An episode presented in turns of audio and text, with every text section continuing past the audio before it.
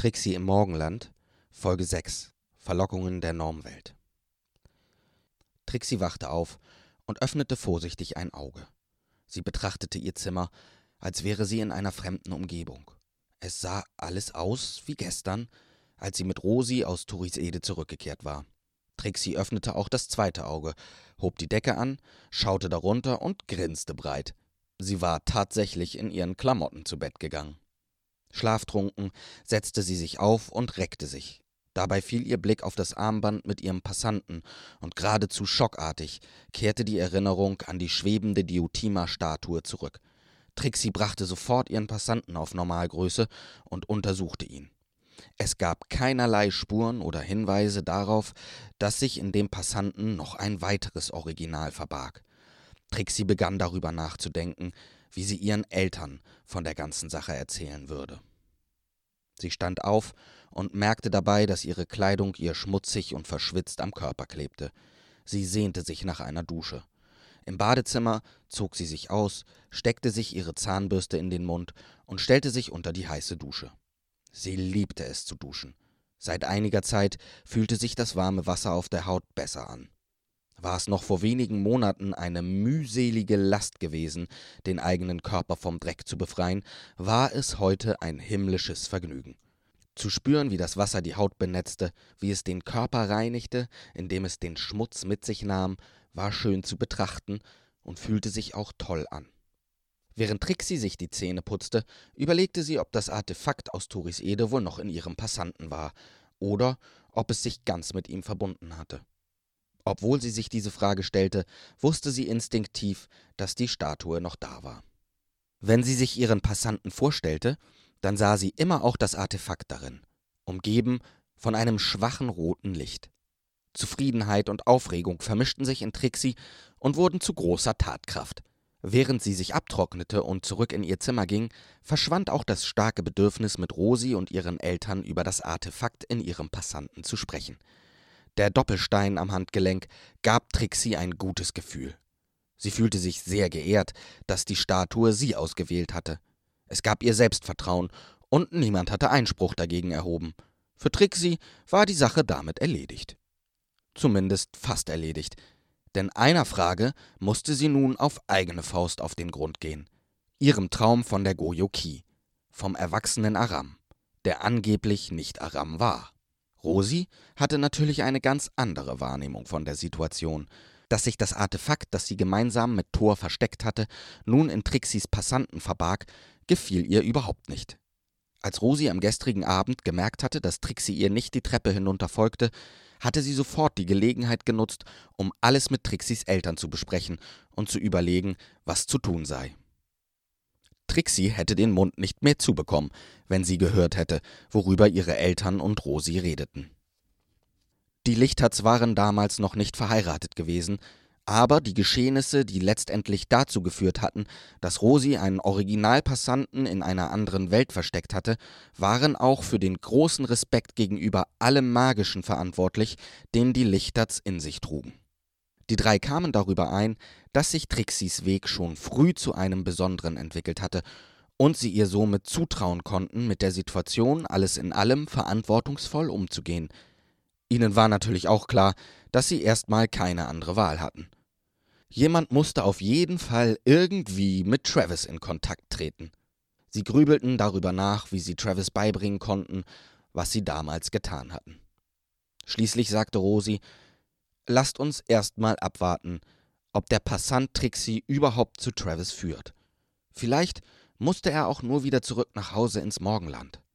Papa Lichtert schlug vor, Trixie sagen wir nichts weiteres. Ich glaube, es reicht, wenn sie mit der Situation im Hier und Jetzt umgehen muss. Weitere Erklärungen zur Vergangenheit schaden da vielleicht eher.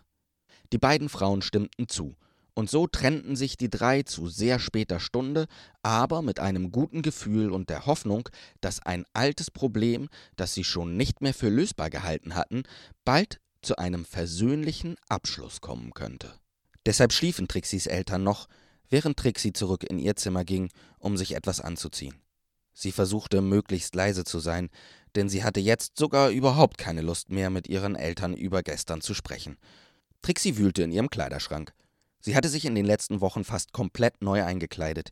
Ihre Eltern hatten das finanziert, weil sie eingesehen hatten, dass Trixie beim Sicherheitstraining nicht ihre Kleider oder ihre Minimaus-Leggings anziehen konnte. Das hatte verschiedene Gründe.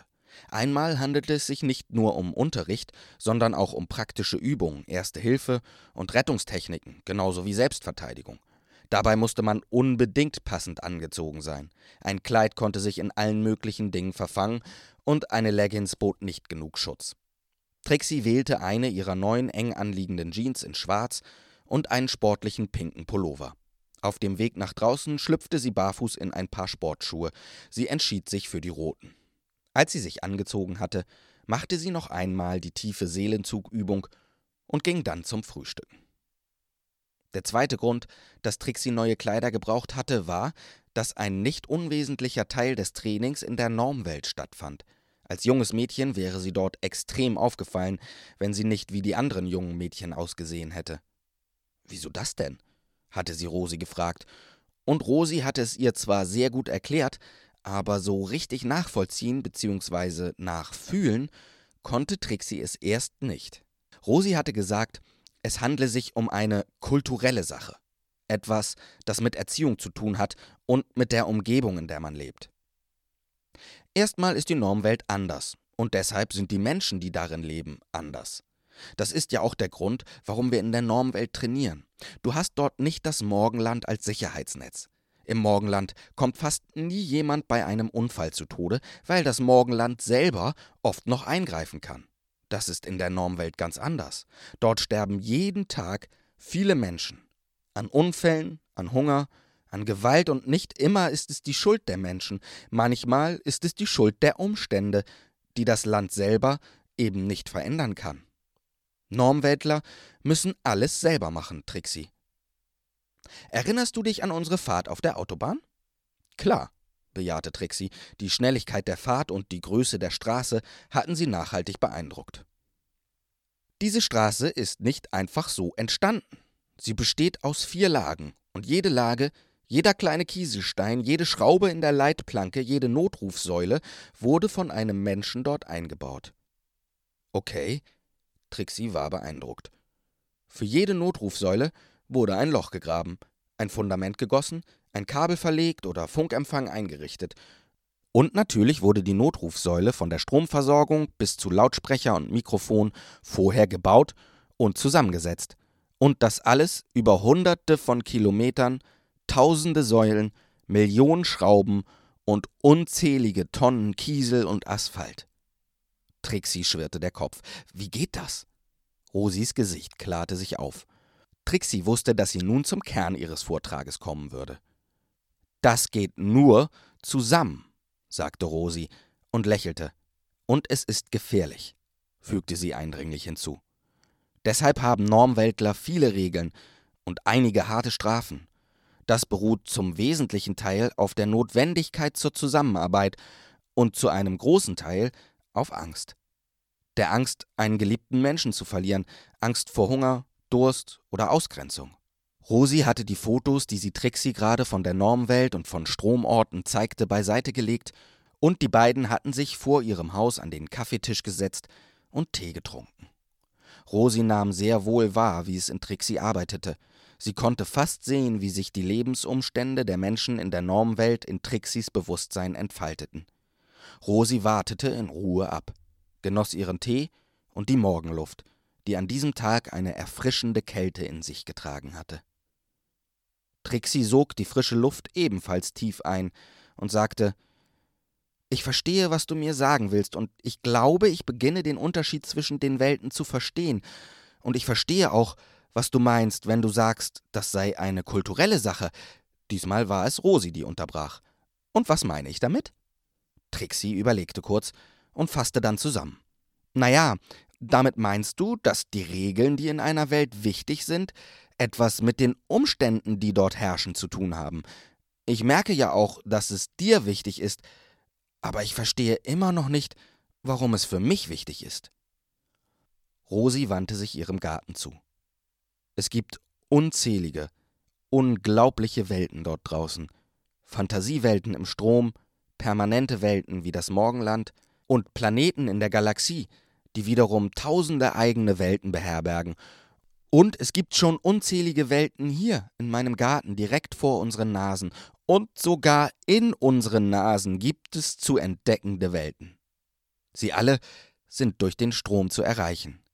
Du, Trixie, kannst all diese Welten erreichen. Deshalb ist es unbedingt notwendig, dass du verstehst, dass all diese Lebensräume ihre eigenen, sich verändernden Umstände entwickeln, und die Lebewesen, die sie bewohnen, entwickeln Regeln und Verhalten, um diese Umstände für sich zu nutzen.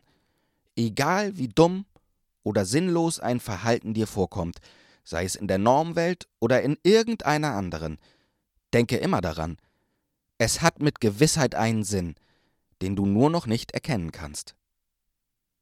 Regeln entwickeln sich über die gesamte Existenz einer Gemeinschaft oder einer Gruppe immer weiter und passen sich immer den Umständen neu an. Und, um deine Frage nun endlich zu beantworten, so hat es sich auch entwickelt, dass Kleidung in der Normwelt nicht mehr vornehmlich dazu dient, dass du dich in ihr wohlfühlst oder sie dich beschützt. Aufgrund der Umstände, die sich verändert haben, ist Kleidung in der Normwelt ein Mittel zu kommunizieren geworden. Sie sind so viele und müssen alle zusammenleben. Kleidung ist etwas Soziales geworden, etwas Zwischenmenschliches. Damit ordnet man sich einer Gruppe zu, zeigt, wer man ist, wenn man möchte sogar, aus welcher Familie man kommt, welche politischen Ansichten man hat oder ähnliches. So entstehen weniger Gespräche, die sinnlos sind, weil sie zu keiner Gemeinsamkeit führen. Trixie fragte sich, warum ein Gespräch, das zu keiner Gemeinsamkeit führt, sinnlos ist.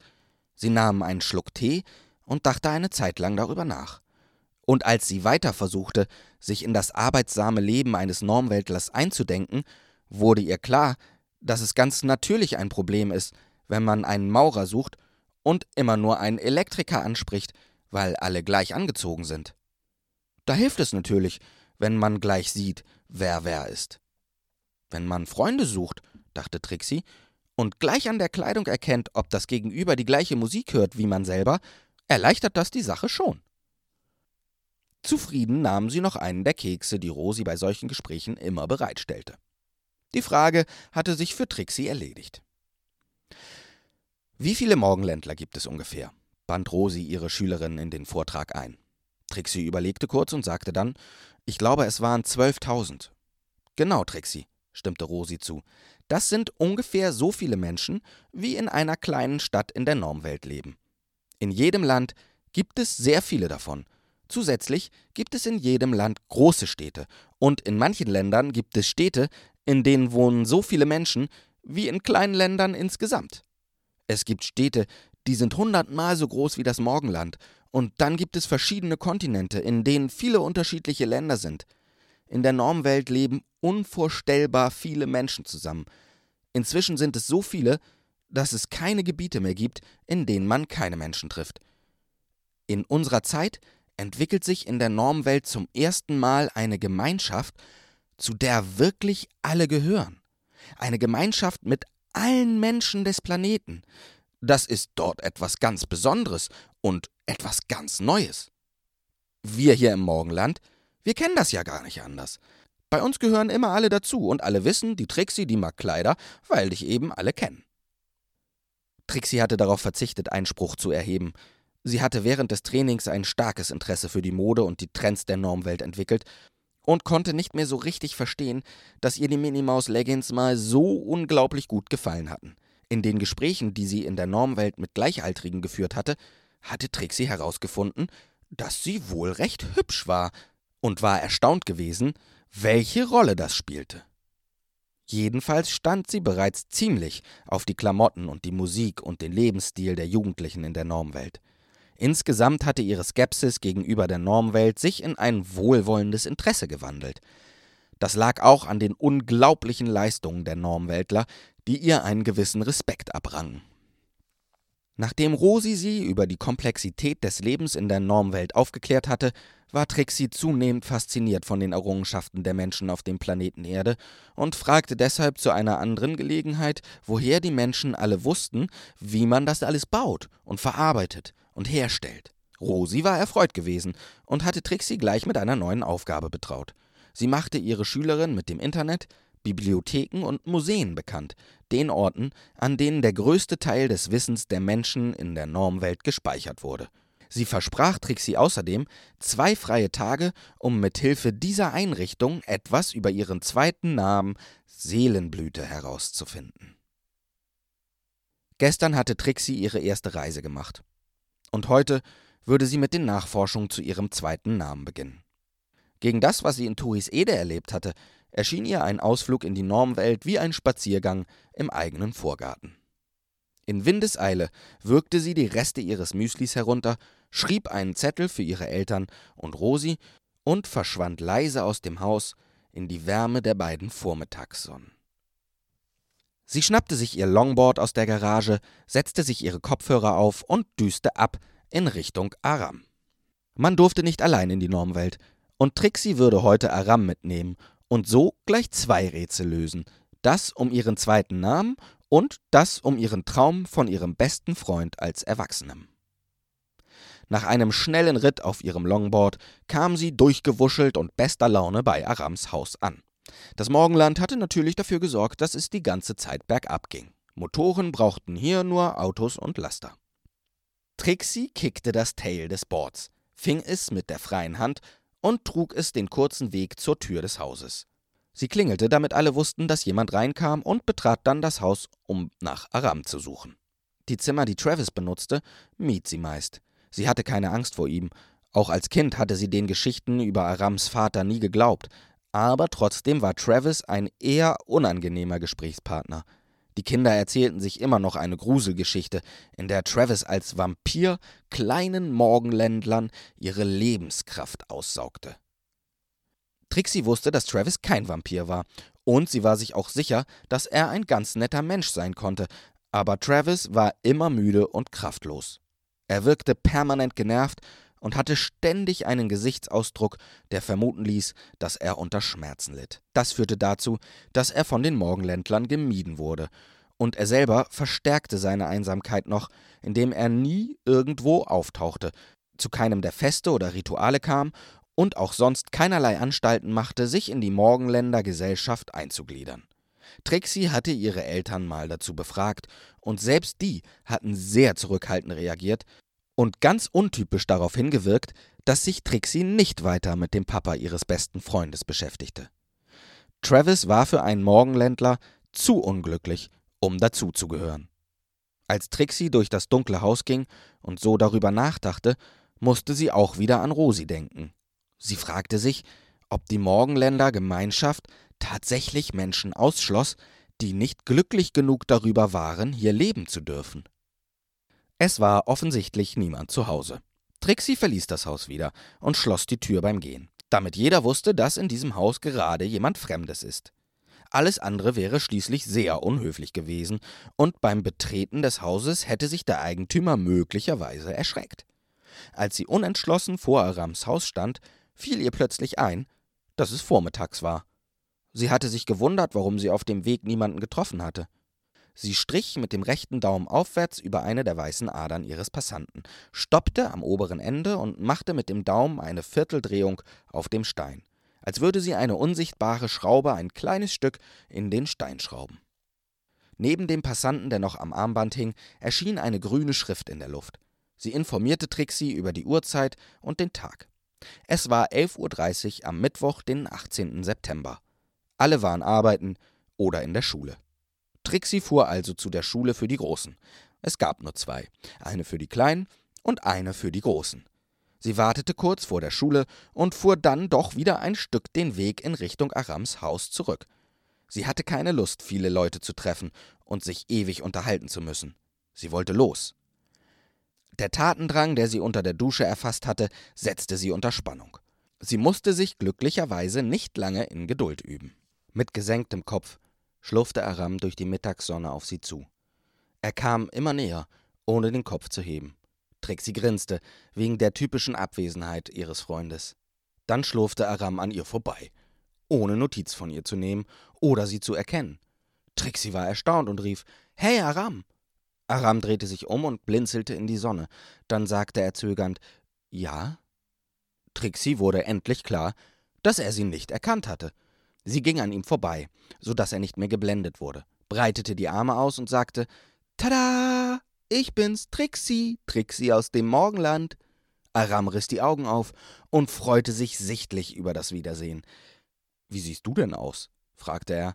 Trixie war etwas enttäuscht über diese Reaktion auf ihre neue Kleidung.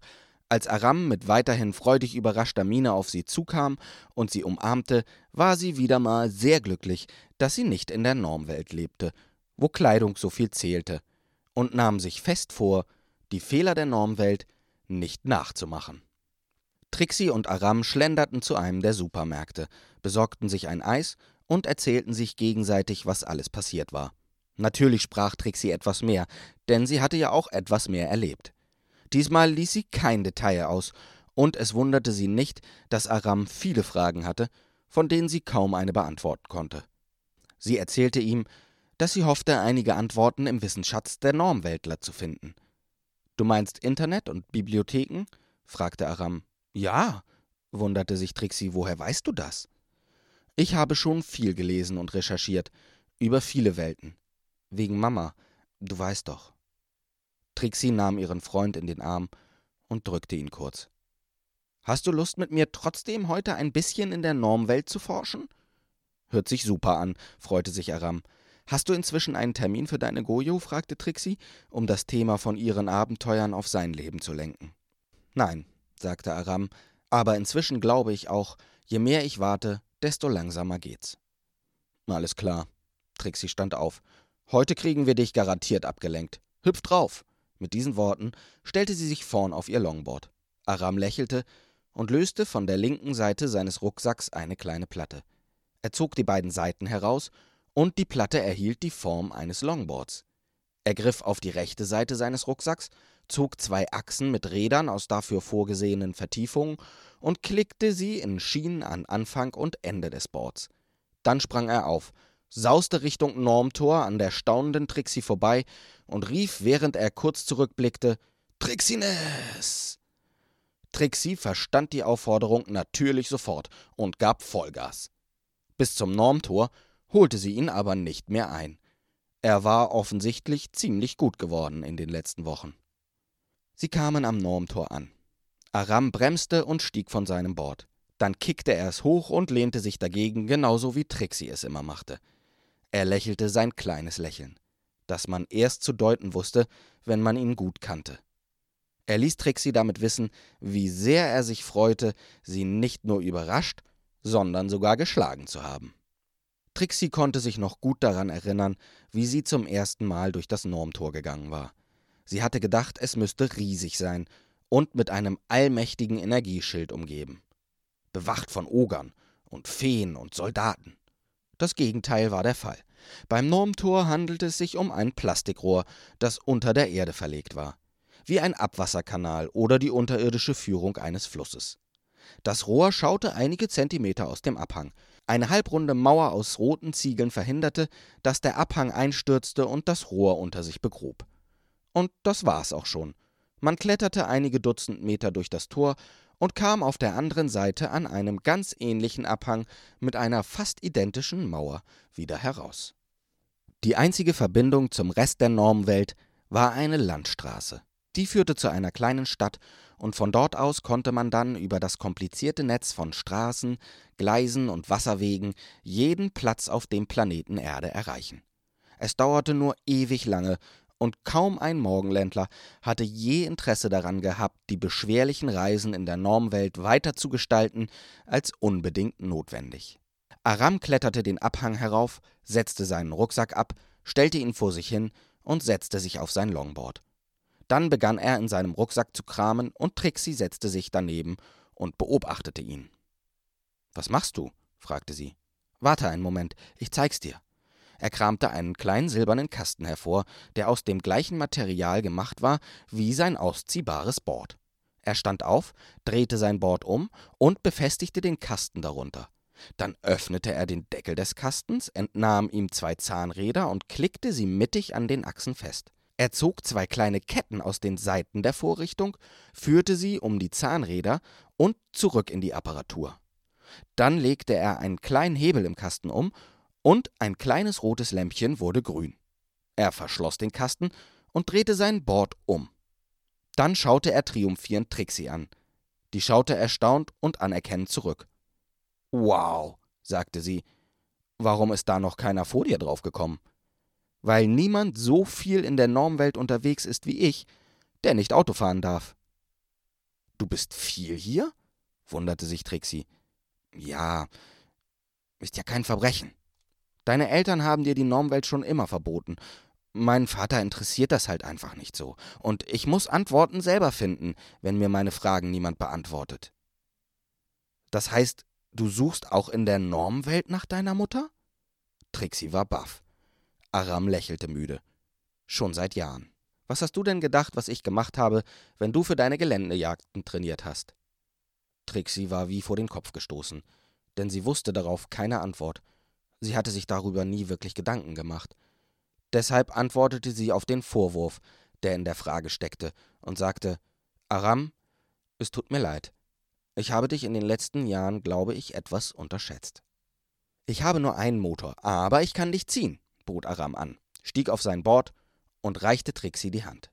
Auf dem Weg erzählte Aram von den Museen, die er kannte, und Trixie überlegte anhand der Infos, wo sie anfangen sollten zu suchen. Als sie in dem kleinen Städtchen angekommen waren, wussten sie noch nicht, wohin es gehen sollte. Deshalb fragte Aram, was suchst du denn überhaupt? Was sollst du herausfinden? Daraufhin lud Trixie ihren Freund auf ein Eis ein und erzählte ihm die lange Geschichte ihrer ersten Reise und ließ auch nichts von dem aus, was davor passiert war.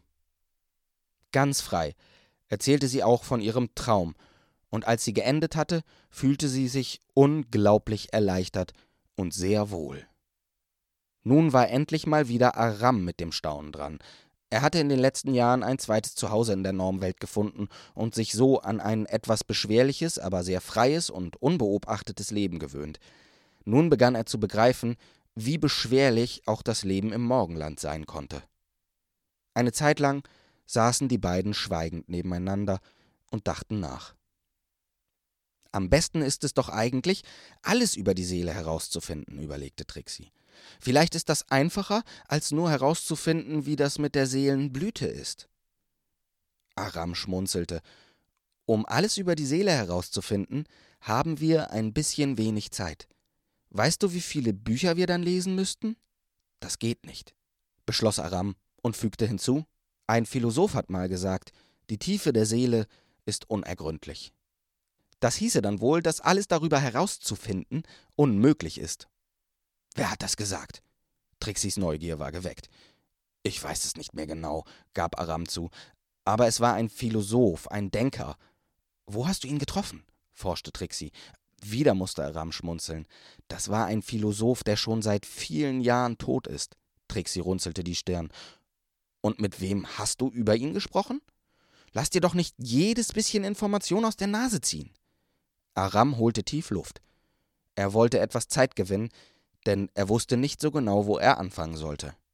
Naja, natürlich habe ich ihn nicht gesehen. Ich habe über ihn gelesen. Im Internet, glaube ich, und ich fand sehr interessant, was er über die Seele gesagt hat und über die Liebe. Der war aber genau wie viele andere dieser Denker schon lange tot, also ich meine so richtig lange. Wo ist das Internet? wollte Trixie wissen. Wieder musste Aram kurz überlegen, wo er anfangen sollte. Der Umgang mit den Einrichtungen der Normwelt war ihm schon so vertraut, dass ihm Trixis Fragen ein klein wenig doof vorkam, aber das sagte er natürlich nicht, denn er wollte Trixie nicht verletzen, und er wusste ganz genau, wie es ist, sich in etwas zurechtfinden zu müssen, was man nicht kennt. Schließlich hatte er fast alle seine Erfahrungen in der Normwelt alleine gesammelt. Das war zwar schon irgendwie verboten, aber nach einigen gemeinsamen Ausflügen hatte sein Papa es ihm dennoch erlaubt. Travis hatte die Faszination seines Sohnes für die Normwelt sehr gut verstehen können, hatte ihm alles erklärt, was er wissen musste, und seinem Sohn dann vertraut. Der alleinerziehende Papa hatte recht behalten, und Aram hatte viel Wissen und Selbstbewusstsein aus seinen Ausflügen gezogen. Auch wenn er es niemandem hatte verraten dürfen. Das Internet ist überall verteilt. Es ist elektronisch und besteht aus Informationen, die sich auch zu Bildern und Tönen zusammenfassen lassen. Hört sich an wie der Strom, warf Trixie ein. Man kann sich aber nicht wirklich darin umschauen, sondern es zeigt alle Sachen nur auf einem Bildschirm, erklärte Aram. Man braucht ein Gerät, um sich darin umzuschauen, und das Gerät zeigt dann auf seinem Bildschirm das an, wonach man gesucht hat. Man muss ein Suchwort haben. Da kann man aber alles nehmen. Woher bekommen wir so ein Internetgerät? Trixie wollte schon losgehen und setzte sich dann aber wieder, um zu überlegen. Aram wartete ab. Er kannte seine beste Freundin und war schon auf den Einfall gespannt, den er gleich würde präsentiert bekommen. Sie schaute ihm tief in die Augen und hob dann gleichzeitig die Augenbrauen und ihr Armband hoch. Aram erkannte sofort den daran baumelnden Passanten. Nichts anderes hatte Trixie erwartet. Aram erwiderte den Blick, zuckte mit den Achseln und meinte, ist bestimmt ein Versuch wert, aber bestimmt nicht hier. Trixie schaute sich um. In der letzten halben Stunde hatte sich die Fußgängerzone mit Normweltlern gefüllt. Du hast recht. Kennst du einen Platz, wo wir das mal ausprobieren können? Aram kannte viele Orte, aber einige waren ihm so heilig geworden, dass er im Moment selbst Trixie nicht dorthin führen wollte.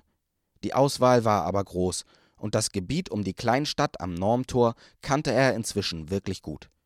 Ich habe eine Idee. Es gibt nicht weit von hier eine Stelle, die fast wie der Sprungfelsen ist. Man sieht jedenfalls immer, ob jemand kommt und ist an einer erhöhten Position, die von unten nicht einsehbar ist.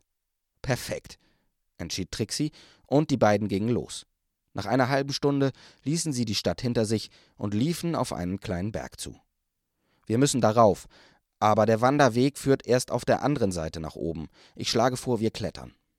Trixie nickte zu diesem Vorschlag und sagte: Guter Vorschlag. Eine gute Stunde später hingen Trixie und Aram in einer sehr anspruchsvollen Kletterwand und hatten einen Riesenspaß. Sie mussten wirklich alles geben, und die Angst runterzufallen, ohne dass das Morgenland einen See entstehen lässt oder wenigstens etwas Heu unterlegt, machte die Kletterpartie sehr, sehr spannend. Oben angekommen, klatschten die beiden ab. Aram war dank Trixis Unterricht ebenfalls ein großartiger Kletterer. Beide wussten, was sie eben geleistet hatten, und schnauften ganz ordentlich. Sie waren erstmal platt. Aram signalisierte Trixie mitzukommen, und sie folgte ihm zu einer kleinen Bank, deren Position auf dem Hügel sie tatsächlich etwas an den Sprungfelsen im Morgenland erinnerte. Abgesehen davon, dass hinter ihnen noch ein circa zehn Meter hoher Turm in die Luft ragte. Nachdem sie kurz verschnauft und etwas getrunken hatten, brachte Trixie ihren Passanten auf Normalgröße und ließ ihn die Zeit anzeigen. Die Schrift erschien wie immer neben dem Passanten in der Luft. Cool, sagte Aram anerkennend. Trixie freute sich und fragte: Meinst du, so könnte das klappen, das Internet anzuzeigen? Ohne Bildschirm? Auf jeden Fall, bestätigte Aram. Gut, dass wir das nicht in der Fußgängerzone ausprobiert haben. Die Menschen der Normwelt versuchen seit Jahren so etwas zu erfinden. Hätte das jemand gesehen, hätte das ein Riesenaufsehen erregt. Darf ich mal? Aram hielt Trixie die Hand hin und mit den Worten Klar, du schon, reichte sie ihm ihren Passanten und gab ihm damit zum zweiten Mal aus der Hand. Nur ihr Papa hatte ihn außer ihr bisher berührt. Nur ihr Papa hatte ihn außer ihr bisher berührt. Bei diesem Frühstück, das nur einige Wochen her war, sich aber anfühlte wie aus einem anderen Leben. Ehrfurchtsvoll drehte Aram Trixis Original in der Hand. Und da ist ein Original in der Form von Diotima drin? Trixie nickte nur. Ich glaube, ich habe auch von Diotima schon etwas gelesen. Die Normweltler haben viel Wissen, aber sie benutzen nur sehr wenig davon und bringen ihren Kindern auch komische Dinge bei. Das ist eine kulturelle Sache, murmelte Trixie. Aram schaute sie verständnislos an. Später beantwortete Trixie den fragenden Blick. Über Diotima will ich auch alles wissen, forderte sie. Dann lenkte sie die Aufmerksamkeit ihres besten Freundes wieder auf ihren Passanten. Mach noch mal die Uhr auf. Trixie machte die Geste auf dem Stein, die Schrift erschien. Die Internetgeräte funktionieren immer so, sagte Aram und wischte mit seinem Zeigefinger über die Schrift, als würde er ein Sandkorn von seiner Hose wischen. Als er von links nach rechts über die Schrift wischte, erschien daneben eine ganze Liste von Worten. Trixie musste sich extrem zurückhalten, um Aram ihren Passanten nicht aus der Hand zu reißen. Aram las die Worte durch und wischte dann mit dem Finger von unten nach oben. Die Liste wurde nach oben geschoben. Es gab noch viel mehr Einträge.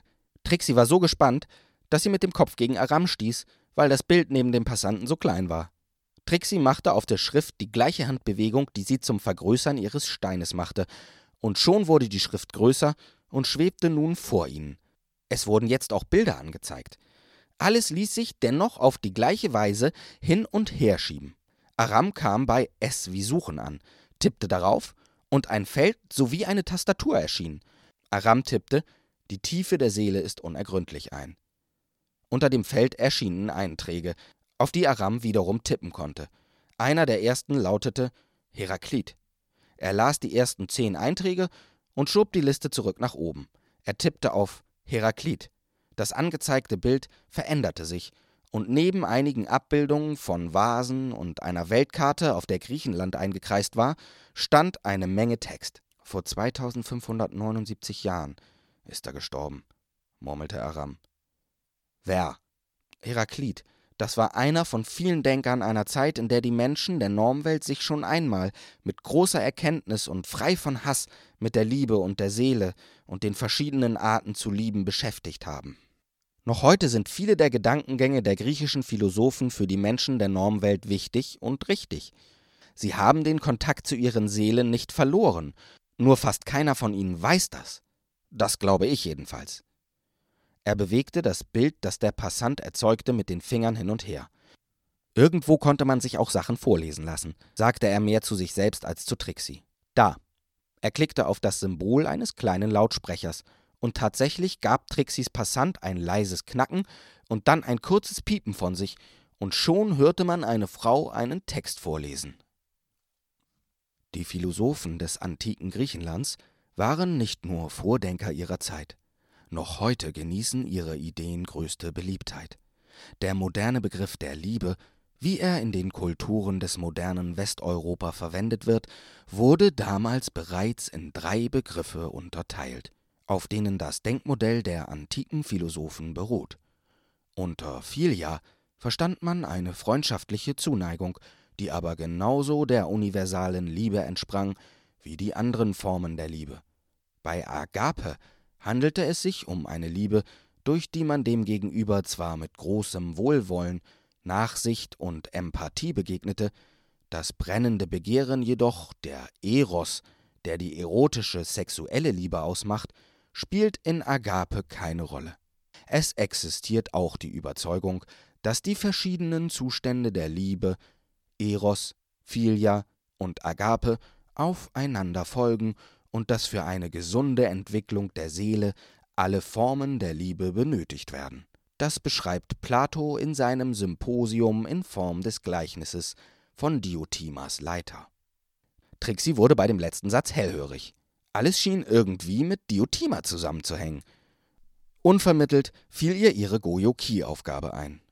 Schaffe Leben aus dem Stein. Du sollst meine Blüte sein. Wasche mich vom Schleier rein, meine Seele zu befreien. Das hängt doch alles irgendwie zusammen, überlegte sie. Ich kann das so nicht, maulte sie Aram an. Sie verkleinerte das Internetbild und schob es mit der Wischgeste wieder in den Passanten, den sie nicht hatte vergrößern müssen, um das Internet aufzurufen. So funktioniert das aber in der Normwelt, hielt Aram dagegen. Und das ist schon eine große Verbesserung. Nicht lange her, da hätten wir in eine Bibliothek fahren müssen und dort das richtige Buch suchen und die richtige Stelle, und dann hätte nur die Hälfte von dem drin gestanden, was wir jetzt in kürzester Zeit erfahren haben. Erfahren. Verächtlich schüttelte Trixie den Kopf. Das ist doch kein Erfahren. Man kann nichts anfassen, nichts entdecken. Trixie ließ den Kopf hängen. Wie soll ich so jemals herausfinden, was mein zweiter Name bedeutet? Sich verändern ist ja irgendwie auch schön, aber es ist auch so anstrengend. Ich bin mir einfach oft nicht sicher, was richtig ist. Ich habe im Moment sogar manchmal das Gefühl, dass ich überhaupt nicht mehr genau weiß, wer ich bin. Bedrücktes Schweigen folgte. Doch plötzlich erwachte Trixie wieder zum Leben.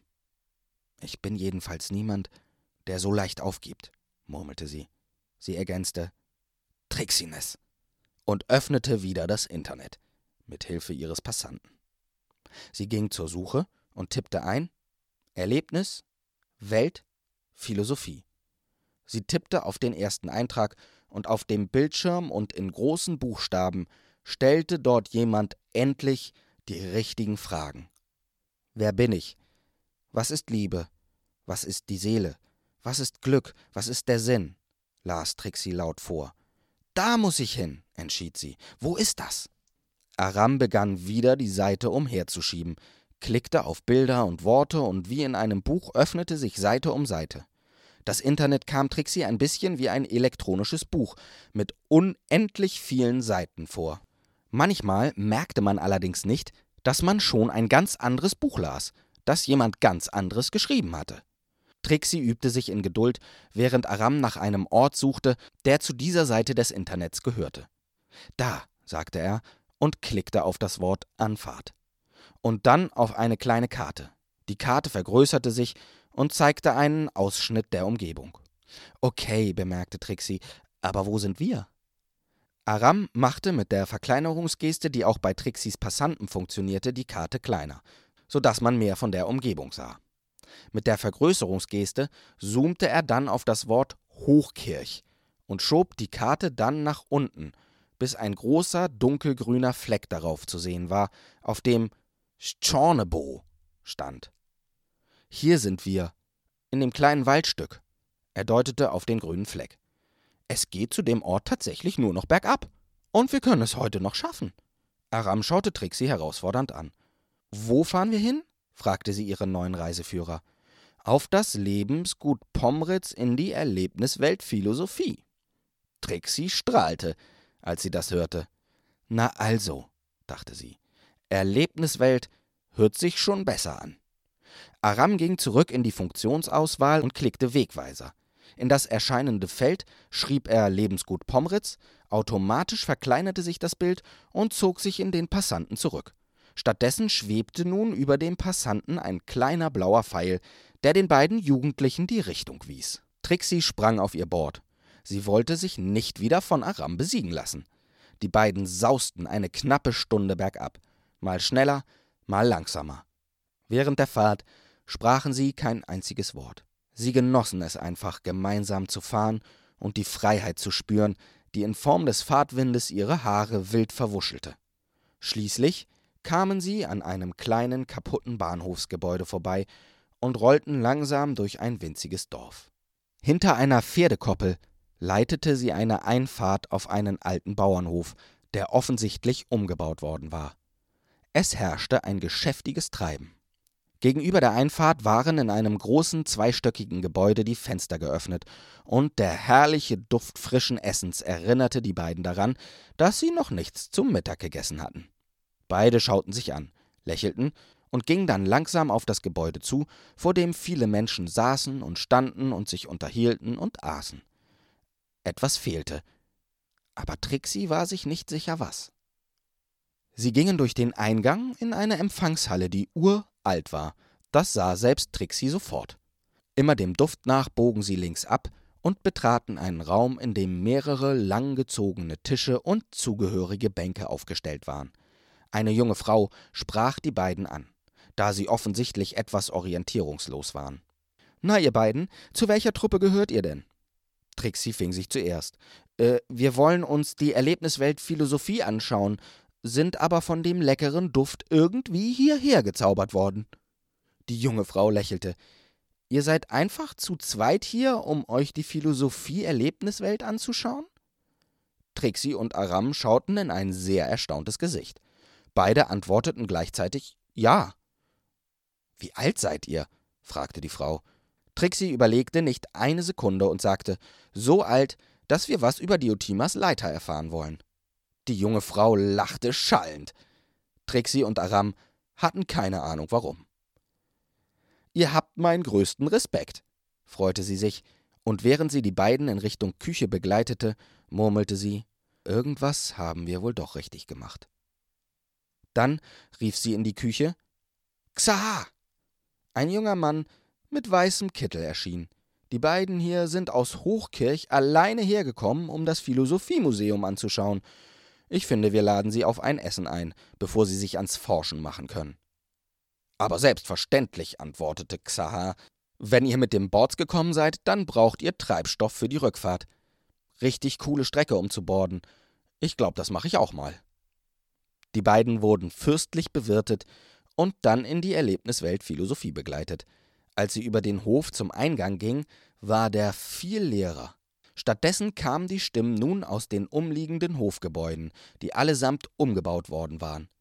Endlich wusste Trixie, was hier fehlte. Die für die Normwelt typische Hektik, die sonst allgegenwärtig die Atmosphäre in der Normwelt beeinflusste und so ansteckend war wie ein Virus, fehlte hier gänzlich. Sie nahm einen tiefen Seelenzug und es gelang ihr mühelos. Trixie und Aram betraten eine der umgebauten Scheunen und gingen eine Treppe hinauf. Ein großer Raum, in dem viele kleine und größere Installationen standen, erwartete sie. Mit Bildern, Worten und Modellen wurden hier die Gedanken von Philosophen verschiedenster Zeiten erklärt. Trixie verweilte nur so lange an jedem Modell, wie sie benötigte, um herauszufinden, dass es dort nicht um Diotima ging. An einer Station, an der Platons Gedanken erklärt wurden, hielt sie an. Eine wunderschöne Frau stand an der untersten Sprosse einer Leiter. Man konnte die Sprossen der Leiter herausziehen. Es waren Schlüssel, mit denen man kleine Boxen aufschließen konnte. Trixie nahm die erste Sprosse und schloss die zugehörige Box auf. Darin war das Abbild eines schönen jungen Mannes und einer schönen jungen Frau, die sich auf einer Blumenwiese liegend in Begehren umschlangen. Vollkommen nackt. Trixie schloss die Box schnell wieder und lief knallrot an, als sie verstand, warum die junge Frau so gelacht hatte, als sie nach Diotimas Leiter gefragt hatte. Aram schlenderte durch den Raum. Er wollte Trixie etwas Privatsphäre geben, und der Traum, von dem Trixie ihm erzählt hatte, beschäftigte ihn mehr, als er zugeben wollte. Trixie war sich nicht ganz sicher, ob sie mehr über Diotimas Leiter erfahren wollte, aber sie wusste, dass der Gedanke, der dahinter steckte, grundsätzlich mit ihrem Namen zu tun hatte. Sie nahm die zweite Sprosse aus der Leiter und schloss eine weitere Box auf. Es war wieder die gleiche junge Frau zu sehen. Diesmal trug sie Kleidung und saß in einem kleinen Park vor einer Leinwand. Sie fertigte ein Gemälde von einem Liebespaar an. Die Gesichter der kleinen Figuren zeigten erstaunlich viele Details. Der Mensch, der diese Dinge gemacht hat, ist ein wahrer Künstler, dachte Trixie und überwand sich, sich auch die erste Box noch einmal genauer anzuschauen. Die Frau hatte ein ähnlich glückliches Gesicht wie die in der zweiten Box, aber die Frau in der zweiten Box wirkte entspannter, weniger getrieben, als würde ihre Seele gerade etwas finden. In der ersten Box schien es Trixie, als würde die Seele der Frau etwas suchen. Aram blieb hinter einer Stellwand stehen. Er kannte Platon und seine Gedanken von Diotimas Leiter. Er hatte gelesen, was es darüber zu lesen gab, und er hatte dadurch viel über seine eigene Welt gelernt, aber leider nichts über seine Mutter. Dafür war er seinem Vater etwas näher gekommen. Er holte unter seinem T-Shirt ein kleines Amulett hervor. Er öffnete es und holte ein zusammengefaltetes Foto heraus. Er entfaltete es. Es zeigte seinen Vater Travis in jungen Jahren zusammen mit Diotima, die über die Schulter zurückschaute und Rosi winkte, die das Foto gemacht hatte. Es war genau die Szene, die Trixie aus ihrem Traum beschrieben hatte. Er musste unbedingt wissen, ob sie tatsächlich ihn gesehen hatte oder ihn mit seinem Vater in jungen Jahren verwechselte. Es gab nur eine Möglichkeit, das herauszufinden. Trixie musste das Foto sehen und es ihm dann ehrlich sagen. Aber nicht jetzt. Jetzt musste er endlich mal für sie da sein. Trixie löste sich derweil von dem bezaubernden Anblick in der zweiten Box und war sehr gespannt, was sie in der dritten Box erwartete. Sie hatte ein Gefühl zu jeder Box, aber was sie sagen wollten, war ihr noch nicht so ganz klar. In der dritten Box waren vier Menschen, die aus Glas gemacht waren und in deren Körpermitte jeweils eine winzige Glühbirne glimmte. Durch das Gemälde, das die Frau in der zweiten Box gemalt hatte, hindurch betrachteten die Menschen ein großes Feld voller kleiner Glühbirnen. Trixie stiegen die Tränen in die Augen, auch wenn sie nicht wusste warum. Das Bild, das sich ihr bot, ergriff sie. Es war voller Erkenntnis. Sie wusste, dass sie Aram fragen musste, denn er konnte sowas viel besser als sie, erklären und verstehen und wiedergeben und aufschreiben und all sowas. In dem Moment hatte Aram sich bereits überwunden, zu seiner Freundin zurückzukehren. Sie sah ihn fragend an und er betrachtete kurz die drei offenen Boxen nacheinander. Wow, staunte er, das ist wirklich gut visualisiert. Trixie lächelte. Äh, was sehen wir denn da genau? Aram machte keine eitlen Umstände oder erklärte durch lästige Fragen. Er wusste, dass Trixie jetzt schnell Antworten brauchte. Das ist Diotimas Leiter. Platon stellte damit den Weg der Seele zur Erkenntnis des wahrhaft Schönen und der Weltenseele dar, erklärte er. Im ersten Schritt der erwachsenen Seele hin zur Liebe ist das Verlangen ausschlaggebend. Die Liebe zu einem schönen Körper und auch die Lust daran, selber begehrt zu werden. Er schloss die erste Kiste und die beiden entspannten sich etwas. Als zweites erkennt der Liebende, dass die Liebe tiefer geht und sich nicht im bloßen Begehren erschöpft. Der Liebende erkennt, dass Liebe von allen Menschen empfunden wird. Die Seele versteht, dass sie mit vielen Seelen gemeinsam Freude und Schönheit teilen kann und dass das eben nicht nur körperliches Begehren ist, sondern Erkenntnis und Wahrheit. Hier ist das zu sehen an dem Versuch der jungen Frau, die Liebe des Paares und damit auch gleichzeitig ihre eigene Liebe auf die Leinwand zu bannen und damit für andere zugänglich zu machen. Aram schloss die zweite Kiste und ging weiter. Und hier sehen wir eine Seele, die zur Blüte gekommen ist und Schönheit und Liebe in ihrer Gänze begreifen kann. Diese Seele nimmt nur noch den seelischen Kern seines Gegenüber wahr und hat eine Verbindung gefunden zu dem, was Platon als die Weltenseele bezeichnet hat. Man sieht das hier in Form dieses Seelenfeldes aus Glühbirnen. Für diese Seelen ist der Körper nicht mehr wichtig, und sie blicken, indem sie etwas Schönes oder Wahrhaftiges anblicken, wie dieses Bild hier, die Weltenseele selber an, aus der alle Seelen stammen und in die alle Seelen wieder zurückkehren.